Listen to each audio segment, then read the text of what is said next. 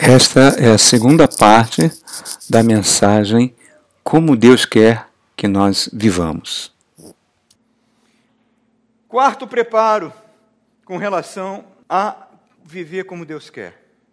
Agora eu vou avançar um pouquinho e vou citar alguns, alguns trechos. Alguns a gente vai ler, outros eu vou falar. Então, saindo do capítulo 1 de Josué, vamos entrar no capítulo 2 de Josué. No capítulo 2 de Josué, depois que Josué recebe essa missão, não precisa ser ler, não. É, eu vou só citar o, que é o contexto desse capítulo. Algumas palavras a gente vai ler. Deus chega para Josué e fala: Olha, está lá na frente, vocês vão entrar em Jericó. Jericó era uma cidade invencível. Jericó era um tipo de mundo.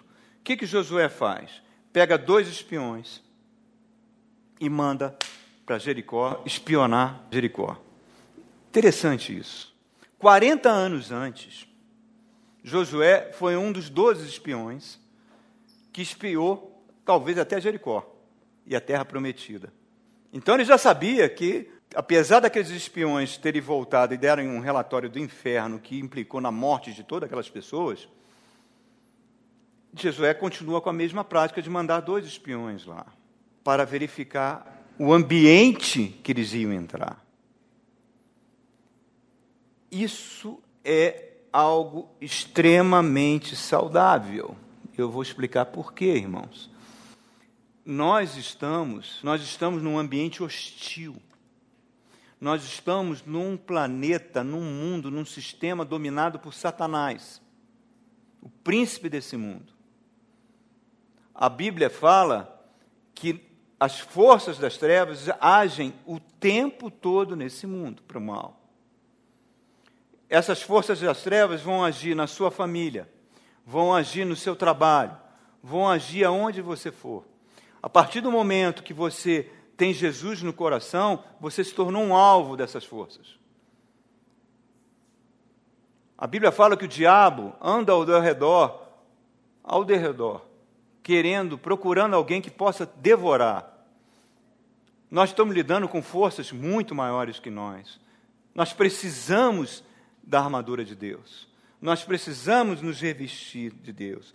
Mas eu preciso entender que a minha luta não é contra carne e sangue, que significa a minha luta não é contra gente, contra pessoas. Estão entendendo, querido? Minha ira não pode ser dirigida a pessoas porque essas pessoas que tentam nos prejudicar, que tentam fazer o mal contra a gente, elas estão sendo usadas por essas forças, elas estão precisando ser libertas dessas forças, estão escravizadas por essas forças, e elas tentam nos atingir, atingir nossa família, atingir a gente no local de trabalho, mas você não pode revidar isso na mesma moeda, você tem que colocar a sua autoridade em Cristo e ir agir nos espíritos que estão agindo nessas pessoas, e dar ordem para soltar essas vidas vidas, porque você é sal e você é luz.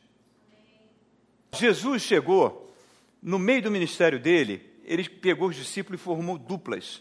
Formou duplas. Falou para eles: vocês vão para as cidades, vocês vão chegando na cidade, chegar numa casa, fala paz do Senhor. Se não receberem, vocês sacode o a paz volta para vocês, mas se receberem, sentem lá na casa, vocês não vão levar nada de dinheiro, nada disso a comida que botarem para vocês, vocês comam, porque é digno o pão que um trabalhador conquista, e cure os enfermos, expulse os demônios. Vão. Mas Jesus falou o seguinte: estou enviando vocês no meio de lobos. Tenham, tenham a mansidão da pomba e a prudência da serpente. Prudência por quê? Porque você está lidando com demônios e mansidão, porque você está lidando com gente. Gente, você lida com mansidão, com amor, com compaixão, porque foram feitos à imagem de Deus. Ser humano é obra de Deus. Ser humano, independente da sua cor de pele, independente da sua classe social, da sua opção sexual, não importa. Todos, por todos, Jesus morreu naquela cruz. Então, a mansidão é a minha marca, irmãos. Quando os discípulos voltam com essa alegria, falando: olha, os demônios nos submetiam, os enfermos eram curados, Jesus exulta e faz uma oração linda: Bem-aventurado, Pai, porque tu não deste isso para os poderosos, deste para o humilde. Aí Jesus vira para os discípulos e fala: Eu vi Satanás caindo do céu como um raio, porque naquele momento, pela primeira vez na história da humanidade, surgia a igreja para confrontar as obras do inferno. Com mansidão e com prudência. Você, queridos, por ser filho de Deus, o Espírito Santo habita em você, ele vai te dar discernimento para você verificar espíritos malignos que estão atuando na sua família, no seu lugar de trabalho, e para que você use a sua autoridade para que aquele ambiente seja limpo. O problema, queridos, o problema, tenho que ser o agente de Deus para frear o mal. Eu tenho que ser o agente de Deus para frear o mal. Eu não posso ser o agente da violência. Eu não posso apoiar quem prega a violência. Porque se eu apoio quem prega a violência, eu estou me tornando um discípulo da violência. Porque quando os judeus chegaram para Jesus e falaram: Nós não somos escravos, nós somos filhos de Abraão. Jesus falou: Se vocês fossem filhos de Abraão, fariam as obras de Abraão, de Abraão. Mas vocês são filhos do diabo.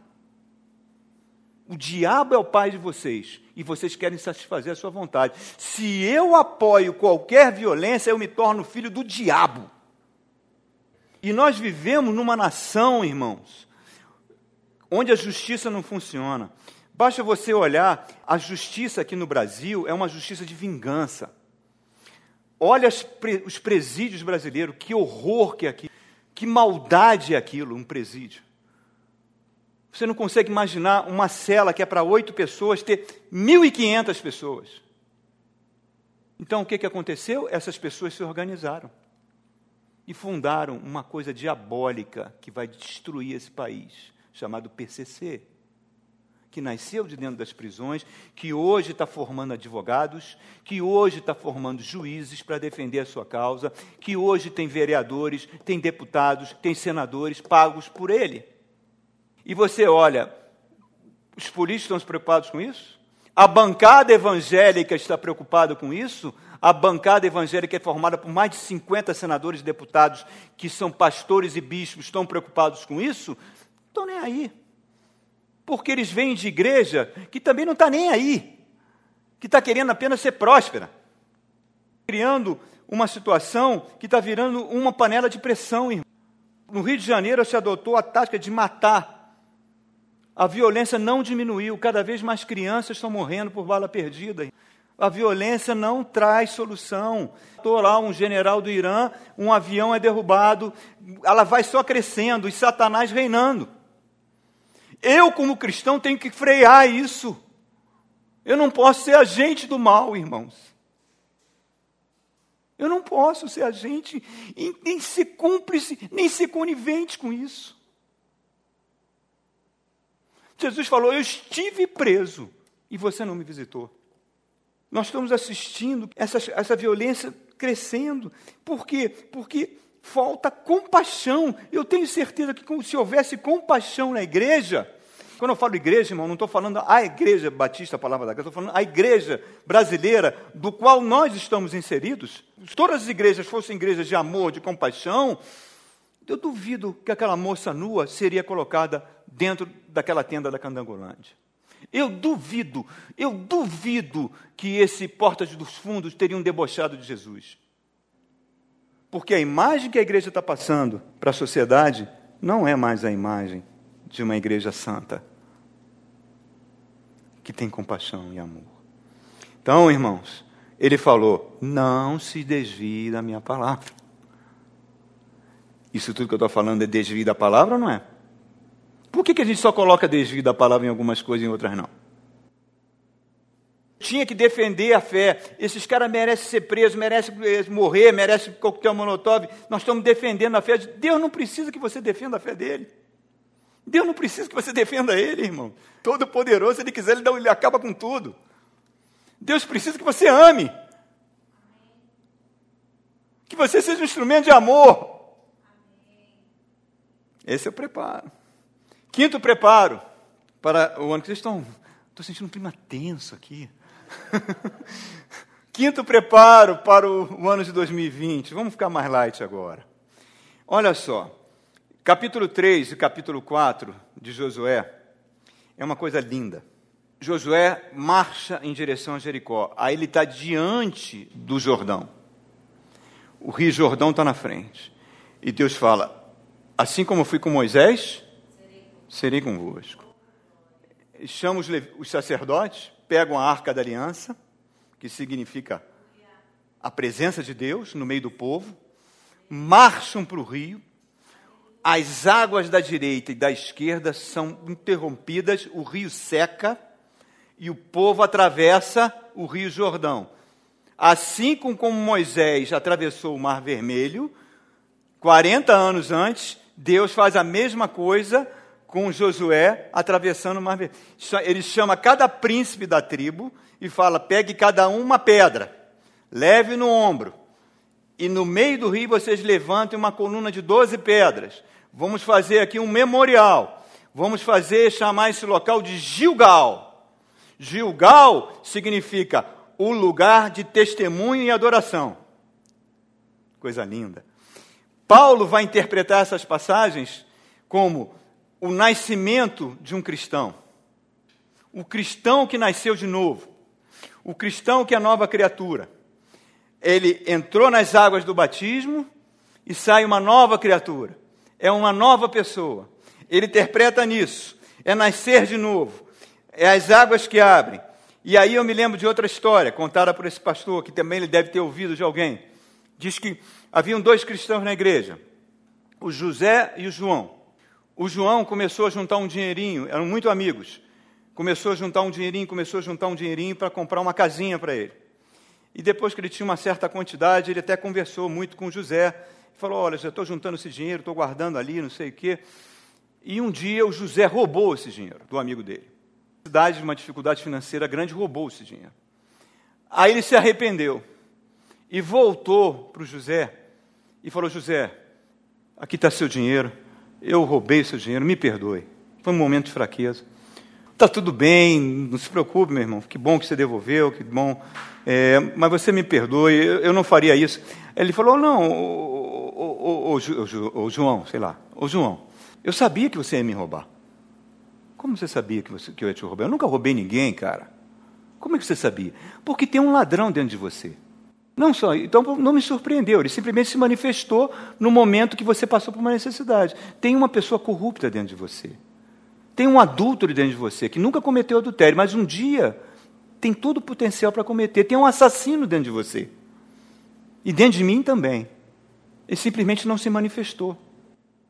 Pertence à nossa velha criatura, o nosso velho homem, está dentro dele. É como se Deus quisesse chegar para mim para você e falar: Eu amo vocês, eu sou apaixonado por vocês, eu quero dar um abraço em vocês. Mas eu não posso abraçar você, porque a minha santidade, na hora que eu abraçar você, você vai desaparecer, você vai ser consumido, entendeu? Você vai desaparecer, não tem jeito. Aí você fala, mas Deus, por favor, me abrace, me ame, eu quero ser abraçado. O que, que eu tenho que fazer? Deus vai falar, morra. Morra. É isso que Jesus falou para Nicodemos. Morra. Então, quando a gente entra nas águas do batismo, aquela velha natureza morreu. Ela está ali, mas uma nova natureza. É isso que simboliza essa passagem. Nós estamos passando por isso. Então, é Deus querendo me abraçar. O Evangelho é isso. Não é eu ficar rico, não é eu ficar próspero, não é eu amar o dinheiro, e sim eu ter o caráter de Cristo. Ajuntai tesouros no céu, onde a, a traça não devora. É o altar de Gigal, agora está dentro de mim. Você é um sacerdote. Você é um sacerdote. Eles foram adorar naquela, naquele em Gilgal. A igreja é o teu Gilgal, é a igreja local, é a igreja que Deus te colocou para que você sirva. Para que você sirva em amor. Porque nós agora somos sacerdotes da nova ordem. A ordem de Melquisedeque Os sacerdotes na época de Josué era da ordem de Arão. Havia levitas, não existe mais levitas. Havia apenas um sacerdote. Não, agora, com a cruz de Cristo, cada cristão é um sacerdote que se reúne com um grupo de louvor para adorar ao Senhor e para ser alimentado na palavra. Então nós viemos aqui ao culto, porque se você não vier ao culto, não buscar a presença de Deus, você vai definhar e o mal vai crescer e o adúltero vai sair para fora, o ladrão vai sair para fora, o assassino vai sair para fora. Porque o mal Está lá na velha criatura. Nós precisamos da palavra. Precisamos da palavra de Deus, que nos confronte, que mostre para a gente onde a gente está errando, que nos conserte. Eu não vou ler agora, mas no capítulo 4, depois que eles atravessaram o Jordão, diz lá no verso 14, que Deus mostrou para o povo que assim como ele estava com Moisés, ele estava com Josué. E Deus vai mostrar que ele está contigo, irmãos nós estamos num processo de regeneração. A rebeldia do Egito, que nos mantinha escravo, Egito, vocês significa, estão entendendo o que eu estou falando? Significa o mundo. A rebeldia diante, a nossa independência de Deus, nos mantinha escravo. Agora nós estamos sendo transformados em novas criaturas. Deus está nos transformando, isso é maravilhoso. Vamos ler o capítulo 5 todo de Josué. Por favor, atravessar as águas do Jordão. Olha que lições ele vai nos dar aqui. Eles estão diante de Jericó, certo? Reparem, olhem para mim. Até esse momento, Deus não tocou no assunto de Jericó. Deus não ensinou nenhuma tática de guerra. Deus não tocou nesse assunto. A única coisa que Deus está fazendo é trabalhar e preparar o povo para o que Deus vai fazer. E esse capítulo 5 é isso aqui. Verso 1. Todos os reis amorreus que habitavam ao oeste do Jordão e todos os reis cananeus que viviam ao longo do litoral souberam como o Senhor tinha secado o Jordão diante dos israelitas até que tivéssemos atravessado. Por isso desanimaram-se e perderam a coragem de enfrentar os israelitas. Quando você faz uma obra de serviço, quando a sua fé é com obras, o teus inimigos, eles se cansam e desanimam para te perseguir. Tiago fala: sujeitai-vos a Deus e o diabo fugirá de vós. É esse o processo, irmãos. Mas, pastor, eu vou passar por dores, por dificuldade? Claro. Claro que você vai passar. Mas você, em cada dificuldade, você vai se tornar uma pessoa mais humilde, em cada dificuldade você vai ter mais compaixão pelo seu próximo. Em cada dificuldade, esse braço horizontal da cruz aqui, ó, vai se tornando uma realidade na sua vida. O Espírito Santo vai trabalhando com a gente. Verso 2 a 6. 2 a 6. Fala assim: Naquela ocasião o Senhor disse a Josué: Faça facas de pedra, circuncide os israelitas. Josué fez facas de pedra, circuncidou os israelitas em Gibeate, Aralote. Ele fez isso porque todos os homens aptos para a guerra morreram no deserto depois de terem saído do Egito. Todos que saíram haviam sido circuncidados, mas todos que nasceram no deserto, no caminho, depois da saída do Egito, não passaram pela circuncisão. Os israelitas andaram 40 anos pelo deserto até que todos os guerreiros que tinham saído do Egito morressem, visto que não tinham obedecido ao Senhor. Pois o Senhor lhes havia jurado que não veriam a terra que prometera aos seus antepassados que vos daria, terra onde mana leite e mel. O que, que aconteceu? O povo saiu do Egito, os guerreiros, os homens prontos para a batalha. Ficaram com medo de entrar na terra prometida, quiseram apedrejar Josué, quiseram matar Moisés. Deus se irou, falou: ó, volta todo mundo, vai morrer todo mundo no deserto. Morreu todo mundo. Aí nasceram as crianças. Essas crianças cresceram, já eram homens adultos, prontos para a guerra, mas nunca tinham feito a circuncisão. O que, que Deus fala? Epa, não vão entrar se não fizer a circuncisão. A circuncisão era o símbolo de quê?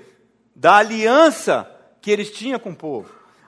A Bíblia diz que a nossa circuncisão se deu no espírito, que nós estamos em aliança com o Senhor. Então repare como isso é importante. Você não consegue fazer nada se você não está em aliança com Deus. E se você desobedece a palavra, você viola essa aliança com Deus. Então não tem como você avançar se você está em desobediência. Você fica parado ali no deserto. Você só avança, você e a palavra de Deus estiverem sintonizados. Por isso que a gente prega a palavra. Para que a gente ouça e veja, caramba, eu tenho que melhorar nisso. Eu tenho que. Não, não posso mais ter esse tipo de conduta. Não posso ter mais esse tipo de comportamento. Eu tenho que pedir ajuda a Deus para que Ele me tire isso de mim. Para quê? Para renovar a minha aliança. Então é um processo de quê? De arrependimento e é um processo de oração e de confissão de pecados contínuo. É isso uma característica de que de Cristo está reinando, eu sou uma nova criatura. Um irmão chegou lá no pastor e procurou o pastor e falou: Pastor, está difícil meu casamento. Eu não aguento mais aquela mulher. Eu vou me separar dela. Aí o pastor virou para ele e falou: Meu irmão, quem é você? Como, pastor? Como você não sabe que eu sou eu? Eu congrego na sua igreja há 10 anos. Como é que você não sabe que sou eu? Não, quem é você, meu irmão?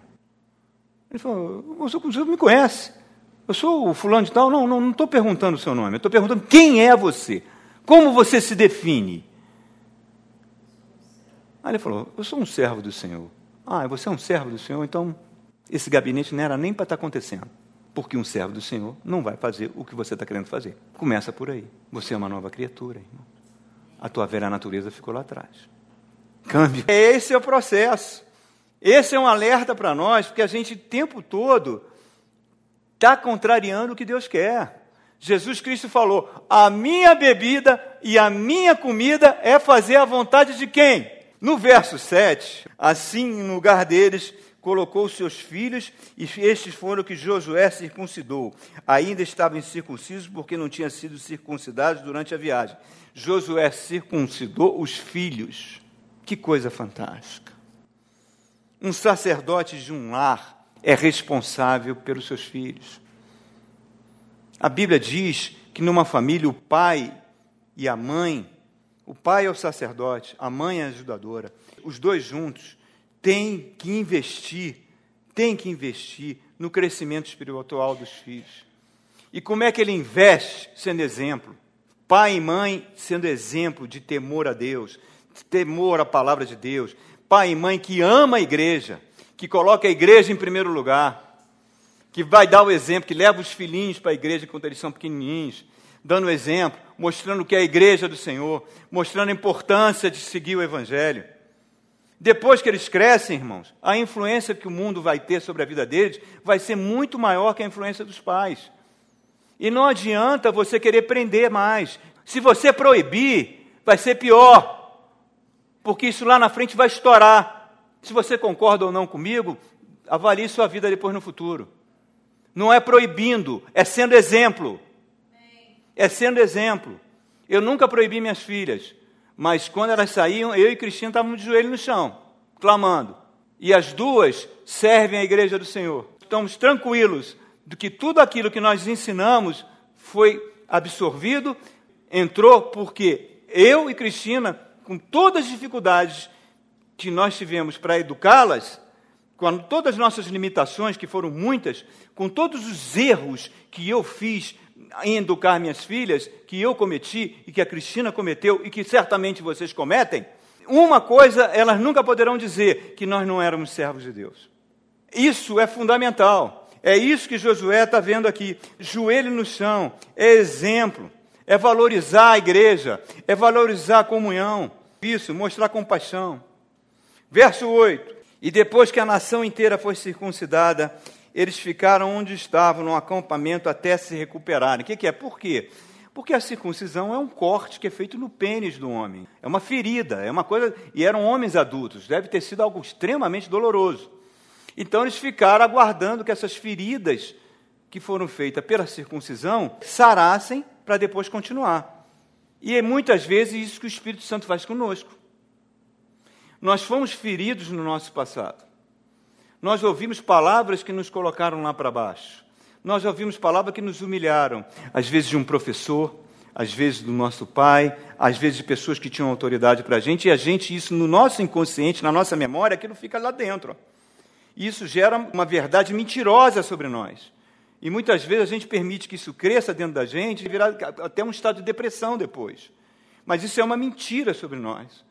Então o Espírito Santo muitas vezes não permite que a gente avance em muitas coisas porque ele está tratando a gente, está cuidando de nós, É a faca da perdeneira, é a faca de pedra que cortou, está cortando do nosso velho homem coisas que precisam ficar para trás, irmãos, para que a gente possa avançar. E aí o Espírito Santo vai cuidando, falando: não é o tempo agora. Essa oração que você está fazendo ainda não é o tempo de você receber. Não murmure, fica quietinho, eu estou cuidando de você. Para alguns esse tempo é maior, para outros esse tempo é menor. Você enfrentando lutas no trabalho, enfrentando lutas no casamento, na família.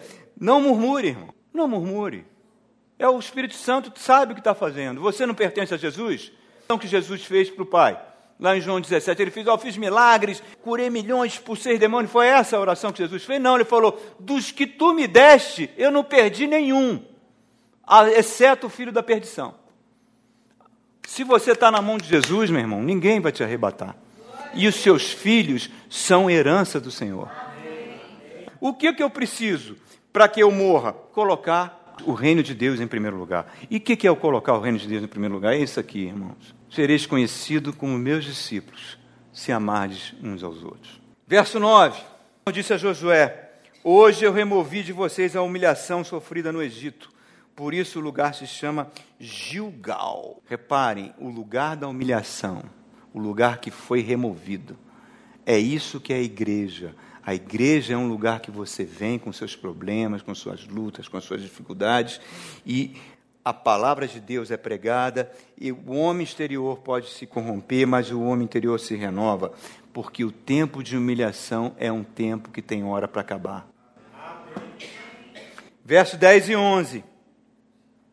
Na tarde do 14 dia do mês, enquanto estava acampado de Gigal, na planície de Jericó, os israelitas celebraram a Páscoa no dia seguinte ao da Páscoa, nesse mesmo dia, para aí. Eles não tinham celebrado a Páscoa, desde que eles saíram do Egito. Olha só, irmão. 40 anos de desobediência. A Páscoa é o que? A libertação do povo de Israel. É o sangue do Cordeiro que foi colocado no umbral para que o anjo da morte passe. E quem é a nossa Páscoa? É o Cristo, o Cordeiro de Deus que foi morto. Páscoa do Cristo tem que ser uma celebração diária na minha vida, é um novo ser. Repare a ordem: ó. primeiro, renova a aliança. Segundo, a cura, Espírito Santo curando. O culto em Gilgal, o culto a Deus. Em nenhum momento está Deus ensinando tática de guerra, de como conquistar Jericó. Em nenhum momento. A Bíblia não está falando de exército se preparando. E é isso que nós precisamos entender. Quando eu venho para a igreja para adorar o Senhor, quando eu venho à igreja para servir ao Senhor, quando eu venho à igreja para ouvir a palavra, quando eu venho dedicar o meu tempo em alguma atividade do louvor, ensinando a criança lá, servindo ao Senhor, ensinando uma criança, servindo ao Senhor como obreiro ali na porta, servindo ao Senhor, pregando a palavra, em suma, servindo, cada um aqui está servindo ao próximo. Nós estamos servindo uns aos outros. O que, que isso vai acontecendo? É o mover de Deus no serviço. O que, que acontece? Esse é o melhor preparo que você tem para o ano de 2020. Amém. Esse é o melhor preparo. Verso 11 e 12. No dia seguinte da Páscoa, nesse mesmo dia eles comeram pães sem fermento, grãos de trigo tostados, produto daquela. Um dia depois de comerem do produto da terra, o maná cessou já não havia maná para os israelitas. Naquele mesmo ano eles comeram da fruta da terra de Canaã. Na hora que eles celebraram a Páscoa, eles começaram a comer comida normal, comida sólida, alimenta sólida, e o pão do céu acabou. É isso que acontece na vida dos crentes. Você está vindo para lá, você está enfrentando luz, você está enfrentando dificuldades, você está crescendo, você está crescendo. Você não precisa mais do leitinho, o Espírito Santo quer te trazer mensagens mais densas, mais fortes, mais alimento sólido, para que você se confronte, para que você cresça, para que você seja um crente sarado, cheio de açaí do Espírito Santo, para que você, o demônio chegar perto de você e bater em retirada. Para isso que você está sendo alimentado. Então as suas orações serão diferentes você não é mais aquela criancinha que faz uma oração, socorro, Senhor, me dá, me dá, me dá, me dá. Não. A sua oração vai mudando. A maturidade cristã vai, vai aumentando. A santidade vai crescendo dentro de você. O que, que vai acontecendo? O amor e o serviço ao próximo. E cada vez mais você vai virando sal da terra. E luz do mundo. E aí o Espírito Santo começa a te usar, meu irmão. Aí ele usa. Vocês conhecem a história de George Miller? Já leram, já leram a biografia dele? Aí, aí tá aí, um bom livrinho para você ler no ano de 2020. A biografia de George Miller. George Miller era um crente que fundou no século XIX vários orfanatos na Inglaterra. Vários orfanatos. Ele foi abrindo vários orfanatos. E hoje, grande parte do povo inglês ser tão educado, tão culto, é que dá no século XIX um cristão serviu ao seu país cuidando dos órfãos. E Jorge Miller chegou a um ponto que ele precisava de dinheiro, precisava de dízimos, precisava de ofertas para sustentar aqueles orfanatos. E ele não pedia mais na igreja. Ele não pedia. Ele não falava mais nada. Ele só falava para o Senhor: se o Senhor não me der tantos libras, aquele orfanato vai fechar. Se o Senhor não me der tanto não sei o quê, o orfanato vai fechar. Mas ele não falava nada na igreja. E chegava sempre o dinheiro certo para cada. Chegou um ponto que ele sentou com os órfãos na mesa, não tinha nada o que comer. Ele falou: coloque os pratos vazios e agradeço pela comida. Os órfãos começaram. O velhinho pirou, cara. Olha só, não tem comida, vou agradecer. Por que comida aqui? Agradeçam pela comida. Aí ele, pastor Jorge, por favor, agradeçam pela comida. Senhor, muito obrigado pelos alimentos. Chovia naquela noite, irmãos. Tocaram a campainha. Quando ele abriu a porta, várias carruagens de um grande banquete que teve da família real, um casamento que teve ali perto, que choveu, não foi ninguém. E disse, o que a gente vai fazer com esse monte de comida? Leve para os órfãos de George Miller. George Miller foi convocado para ir pregar numa igreja nos Estados Unidos, pegou um navio, naquela época não tinha avião, indo para os Estados Unidos, e o navio enfrentou uma tempestade, um furacão, e o comandante levou o navio para uma bacia para ficar abrigado ali até passar aquela tempestade, e iam ficar 20 dias. Faltando dois dias para chegar nos Estados Unidos. Aí ele chega, o que, que houve aí, comandante? O comandante, oh, muito, pastor Jorge. Daqui a 20 dias só que a gente está esperando essa tempestade ir embora. Ele falou, mas eu tenho que pregar numa igreja. Eu preciso que o navio atraque. Não, mas não vai dar condição, sinto muito, só, e não temos aqui como avisar. Os, os irmãos vão compreender lá, cada tempestade que está aqui está lá também. Aí ele olhou para o capitão, o capitão é o seguinte, ó, prepare o seu navio, manda o pessoal ficar pronto, que daqui a dois dias você vai atracar. E eu vou entrar na igreja lá para pregar. Porque eu vou falar com Deus que me mandou para os Estados Unidos pregar. Ok? Pode preparar o seu navio. Subiu, foi para o quarto, se ajoelhou. Senhor, o senhor não me mandou pregar aqui? Senhor, por favor, tira essa tempestade, tira esse rabo de furacão, acalma o mar, que eu preciso chegar lá. No dia seguinte estava uma calmaria e o navio suspendeu. Aí você fala, pô, eu queria ser assim. Mas, olha a vida do cara, meu irmão. Olha um cara que era movido por amor, por compaixão, com serviço. Ah, o Espírito Santo, vem cá, meu filho, deixa eu te usar. Como a gente deve se preparar para 2020? Verso 13 e 14, para terminarmos. Estando Josué já perto de Jericó, olhou para cima. Olhou para cima e viu um homem em pé, empunhando uma espada. Aproximou-se dele e perguntou: Você é por nós ou por nossos inimigos? Nenhuma coisa nem outra. Olha que coisa interessante. Olha que coisa interessante. Ele falou: Eu não sou por você nem pelos inimigos. Os inimigos são seres humanos também. Aí ele continua: Vem na qualidade de comandante do exército do Senhor. Então Josué se prostou com o rosto em terra em sinal de respeito e lhe perguntou: Que mensagem o meu senhor tem para o seu servo? O comandante do exército respondeu: Tire as sandálias dos pés, o lugar que você está é um lugar santo. A mesma mensagem que Deus deu para Moisés: tire as sandálias do pé que você está. Quem era esse anjo do Senhor? Era Jesus, antes de encarnar o Rei dos Reis, apareceu diante de Josué e falou: Eu não sou nem por você, nem pelos inimigos. Vocês são todos seres humanos. Eu vou morrer por vocês todos. Entre e conquiste. Cristo, Apocalipse 19 diz que ele está voltando. Ele virá, seus olhos são chamas de fogo, na sua cabeça muitas diademas, na sua boca sai uma espada afiada, com ela vai ferir as nações, e ele pessoalmente irá pisar o lagar do vinho do furor da ira do Deus Todo-Poderoso. E nós vamos reinar com ele. Mas ele falou: ele fez uma pergunta: Encontrarei fé na terra? Porque a fé que ele está falando não é essa fé que está sendo pregada, é uma fé com obras. Josué é um exemplo de serviço. E quando ele estava velhinho, velhinho, depois de ter conquistado todas aquelas terras, ganhado todas aquelas guerras, exceto a guerra de Ai, ganhou tudo, conquistou tudo. Ele olhou para o povo e viu: Ih, o povo não é mais o mesmo. A política está fascinando esse povo. A riqueza está fascinando esse povo. A aliança com políticos está fascinando esse povo. Eles estão amando mais o dinheiro, a prosperidade do que a, a lei de Deus. Aí Josué fala: Olha, povo, abro então, para terminar. Capítulo 24. Já velhinho, pronto de ser recolhido. Ele fala isso. Verso 14. Josué vira para o povo e fala: ó, Temam o Senhor, sirvam Ele com integridade e fidelidade, joguem fora esses deuses, os deuses que os seus antepassados adoraram além de Eufrates no Egito.